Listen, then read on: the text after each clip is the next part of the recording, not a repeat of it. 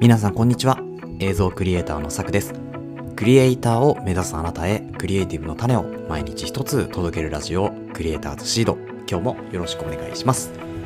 はい。ということで今日は5月の19日金曜日となりました。週末いかがお過ごしでしょうか？えー、こちら神奈川県湘南は今日は曇っておりますね。なんか午後からですかね。雨が降るなんていう風な予報も出ておりまして。であとはですね昨日より気温がかなり低いところもかなり出てきているみたいなので、まあ、体調管理ですねしっかりしていきましょうというところで今日もやっていくわけですが今日は何のお話かっていうとですねえっ、ー、と引き続きまたサムネイルについての話を今日はちょっとだけしようかなというふうに思っております。まあ、やっぱりこうやっぱりこう映像とかですねあの作っていると、まあ、YouTube に上げたいなとか、えー、SNS 投稿したいなとかそういうふうに思ってくる方結構いらっしゃるかなというふうに思うんですけどその時に、まあ、サムネを作ると思うんですけれどこのサムネイル作りって結構大変なんですよね。なんかやっぱり動画が良くてもこうタップされるかされないかっていうのは結構サムネが大事だったりっていうのはかなり言われておりますよね。YouTube なんかまさしくそうだと思うんですけれど、まあ、SNS もやっぱり同じでサムネイル、まあ、最初の、え、1ページ目みたいなところですね。そこがこう人がタップしたくなるような出来栄えなのかどうかによってかなりそれが見られるか見られないか変わってくるわけですよね。だからまあ例えばすごく美味しいラーメン屋さんがあったとしてもですね盛り付けが美しくなかったらやっぱり食べる気にならない。食べたら絶対美味しいんだけどでも食べる気にならないっていうのはまあ、まさにサムネイルと似てるんじゃないかなというふうに思うんですけれども、まあ、そんなサムネイル作りに必要な要素っていうのをですねちょっと3つに絞って今回本編でお伝えしていこうというふうに思いますのでもしよければ聞いてください。それでは本編の方いきましょう。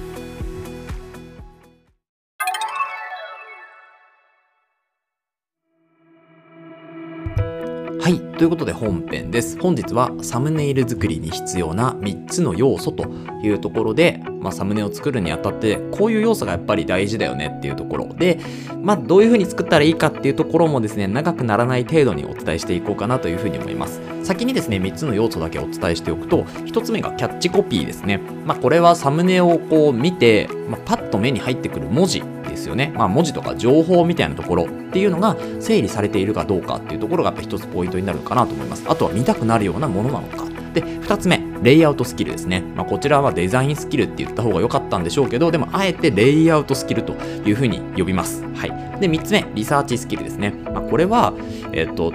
例えばですけど、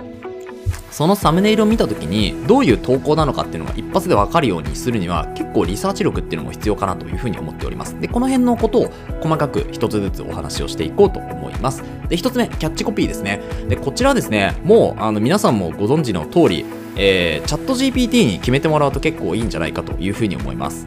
まあ人が考えてもいいんでしょうけど例えばじゃあ私たちが10パターンを考える。時にどれぐらいの時間使うかっていうと結構な時間使うわけですよね。なので例えばパソコン、えー、おすすめ、えー、選び方とか、まあ、パソコンおすすめ、えー、メーカーとかわかんないんですけどなんかその辺をキーワードに3つぐらい入れてこのキーワードを入れたえーまあ、ちょっとこう、まあ、SEO って言いますけどその検索をね意識したえっ、ー、となんでしょうえー、コピー、キャッチコピーっていうのを10パターン考えてくださいっていう風に、まあ、チャット GPT に投げるわけですよね。で、そうすると、えー、まあ、バーっと一瞬で出してくれますから、まあ、その中で決めていってもいいかもしれないですね。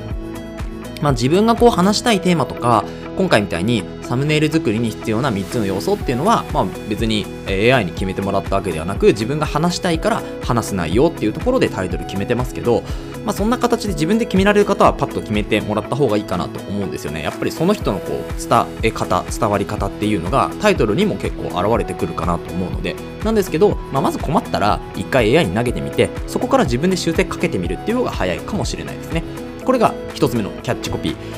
まあ、人がこう検索したくなるような例えば3つとか5つとか、えー、7つとかっていうのは、まあ、ラッキーナンバーとかこうなんでしょう。人が、えー、気になりやすい興味を引きやすい数字とかっていうふうに言われていますよねなので、まあ、偶数よりは奇数の方がいいんじゃないかっていうところとかですねのは言われています。あとは、まあ、4つとかっていうのも、まあ、割かし気になる部分でありますよね。例えば本当にデザインに必要な4つのスキルみたいな形だったら、えっ、ー、と、まあ、整列とか近接とか強弱とかっていう風になっていくわけですよね。だから、まあ、そういう形で、こう、数字を入れていった方が、割かし、こう、目を引くかなとは思います。あとはですね、あの、まあ、皆さんがこう、馴染みのあるえー、例えばスマホとか iPhone とか Mac とか、えー、そういうな馴染みのあるような、まあ、言葉っていうのを選んでみてもいいかなと思います。だその辺を自分で考えるのが大変だったら、チャット GPT に投げるというような感じですね。これが一つ目のキャッチコピー。これがサムネイル作りにかなり必要です。で、その後、レイアウトスキルですね。このレイアウトスキルっていうのは、えー、要はデザインする力とも、えー、言い換えられなくはないんですけど、構図ですよね。どうやったら人が見やすいかとか、どうやったら、えー、パッと見てもらった時に情報が分かりやすく伝わるかとかっていうのがこのレイアウトスキルになります。で、これがサムネイルにはかなり重要だなというふうに思いますね。まあ、キャッチコピーは正直どうでもよくはないですけど、レイアウトが綺麗に整ってないとですね、キャッチコピーいくら組んだところで、まあ、流れていってしまうと。で、あの、本当にスクロール一瞬ですから、その一瞬のスクロールで目に留まったものに自分のコンテンツがあるかどうかっていうのがもう本当に最大のポイントみたいなところになりますからこのレイアウトのスキルっていうのはすごく重要ですなので例えば本当に、まあ、キャッチコピーも適当で、えー、まあ配色とかも適当なんだけどもうデカデカと文字がドンと載ってるとか一瞬で1秒で1秒かからないぐらいでなんとなく内容が理解できるものっていうのはやっぱり強いんですよね。うん、で、まあ、その辺のこうあこれ綺麗だなとかあこれちゃんと色考えられてるなとかあ構図しっかりしてるなとか、まあ、構図ってまあレイアウトのことなんですけどそういうのを、えー、うまく言語化して、えー、落とし込む。あこのデザインはこうだからよく見えるんだっていう方々は本当にごく少数で一般の方っていうのは本当に目に留まったものがどうかっていうところで全て決まりますからその目に留めるためのスキルっていうところでこのレイアウトのスキルっていうのはめちゃめちゃ重要だなと思います。なのであの本当にえっ、ー、といろんな文字組みをしてしっかりロゴも整えて、えー、綺麗に作ったデザインよりも人がこっちを向いてる、えー、顔みたいなのがデカデカとあってその隣に、えー、小さく文字でなんとかって添えられてた方がクリックされやすいとかっていうのがまああるのかなと思うんですよねやっぱり。なので、それぐらいこう分かりやすさっていうのは大事なんですよ。なので、サムネイル作りに必要な3つの要素の中で、まあ、最も大事なのがレイアウトのスキルだと言っても過言ではないかなというふうに思います。それぐらいレイアウトっていうのは大事です。なので、レイアウトに関しては、まあ、レイアウトのこう、えー、教科書とか、まあ、参考書みたいなところはですね、いろいろ出ていますので、えー、そちらを皆さんが見ていただければいいのかなというふうに思います。ちょっとこちらでもね、あの、サムネイル作りに、えー、必要な3つの要素の中のレイアウトスキルを、まあ、ピックアップして、えー、ポッドキャストでもお話ししていこうというふうにも思いますので、えー、それはまた後日というところになります。そして3つ目、リサーチスキルですね。で、これ、あの、キャッチコピー決めて、え、レイアウトもなんとなく整った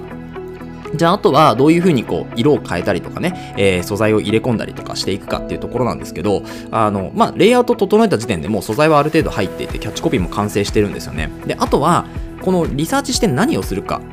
なんですけど、このリサーチ、初めにやってもいいし、まあ、ちょっと整ったあたりからやってもいいんですよね。要は、えっ、ー、と、例えばデザインの発信をするのであれば、同じような、えー、なんでしょうね、こう、配色とかですね、あと同じような構図に寄せた方が、あ、これデザインの、えー、サムネイルなんだってすぐパッと分かってもらえるっていうのがあるんですよ。例えば、ガジェット系の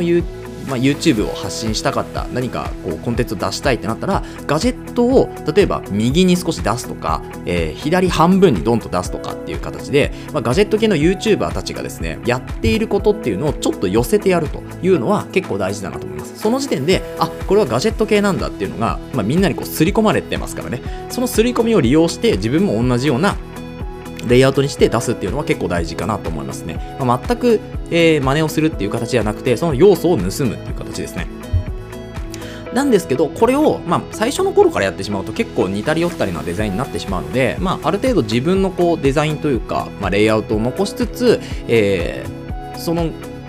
レイアウト自体でそこの仲間なんだよでもここのチャンネルは違うよっていう部分を出していくとこれが結構難しいんですけれどそういう風にやっていくとなんか何の発信をしてるかわからないそのサムネイルではなくてあガジェットの発信のサムネイルなんだっていうのが分かってもらえるんですよね、うん、あとはちょっとこうビジネスチックな発信であのゴシック体でガッと組んで、で、あの、袋文字つけてみたいなやつが、えー、結構あると思うんですけど、それだと、あ、これはビジネス系の発信なんだなっていうのが、もうレイアウト見ただけで中身読まなくてもわかるっていうのが結構大事なんですよね。で、そのためにリサーチをしていくっていうところですね。はい。ということでいかがでしたでしょうか、えー、今日はですね、サムネイル作りに必要な3つの要素ということで、まあ、1つ目がキャッチコピー。これは自分で考えても、えー、チャット GPT に投げてもいいかなと思います。で、レイアウトスキル。これも、まあ、レイアウトも正直 AI が組んでくれるものもありますけど、まあ、リサーチしながらどういうレイアウトがいいかなっていうのは、ちょっと自分でこう構想を練ってみてもいいのかなと思うんですよね。で、3つ目、リサーチスキル。これはですね、まあ、寄せたデザインっていうのが必ず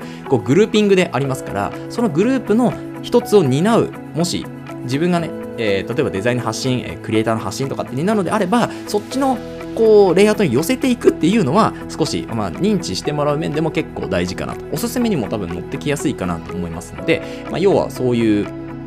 自分をそっちのカテゴリーに、寄せていくっていうこうスキルとして、まあ、リサーチが必要かなというふうに思います。ちょっとうまくまとまったかどうかがわからないんですけれども、そんな感じでサムネイルを作ってみるといいんじゃないでしょうか。はい。ということで、この放送では、クリエイターとしての考え方やテクノロジーやガジェットの情報、作業効率を上げるコツ、サイト、ツールなんかを中心に紹介をしております。リスナーさんと一緒に一流クリエイターを目指すラジオを作っていますので、応援いただける方はぜひフォローの方お願いします。また、ラジオの感想や質問は Google フォームでお待ちしておりますので、どしどし送ってください。えー、Twitter や Instagram もやっていますので、ぜひ遊びに来てください。それではまた明日お会いしましょう。ご清聴ありがとうございました。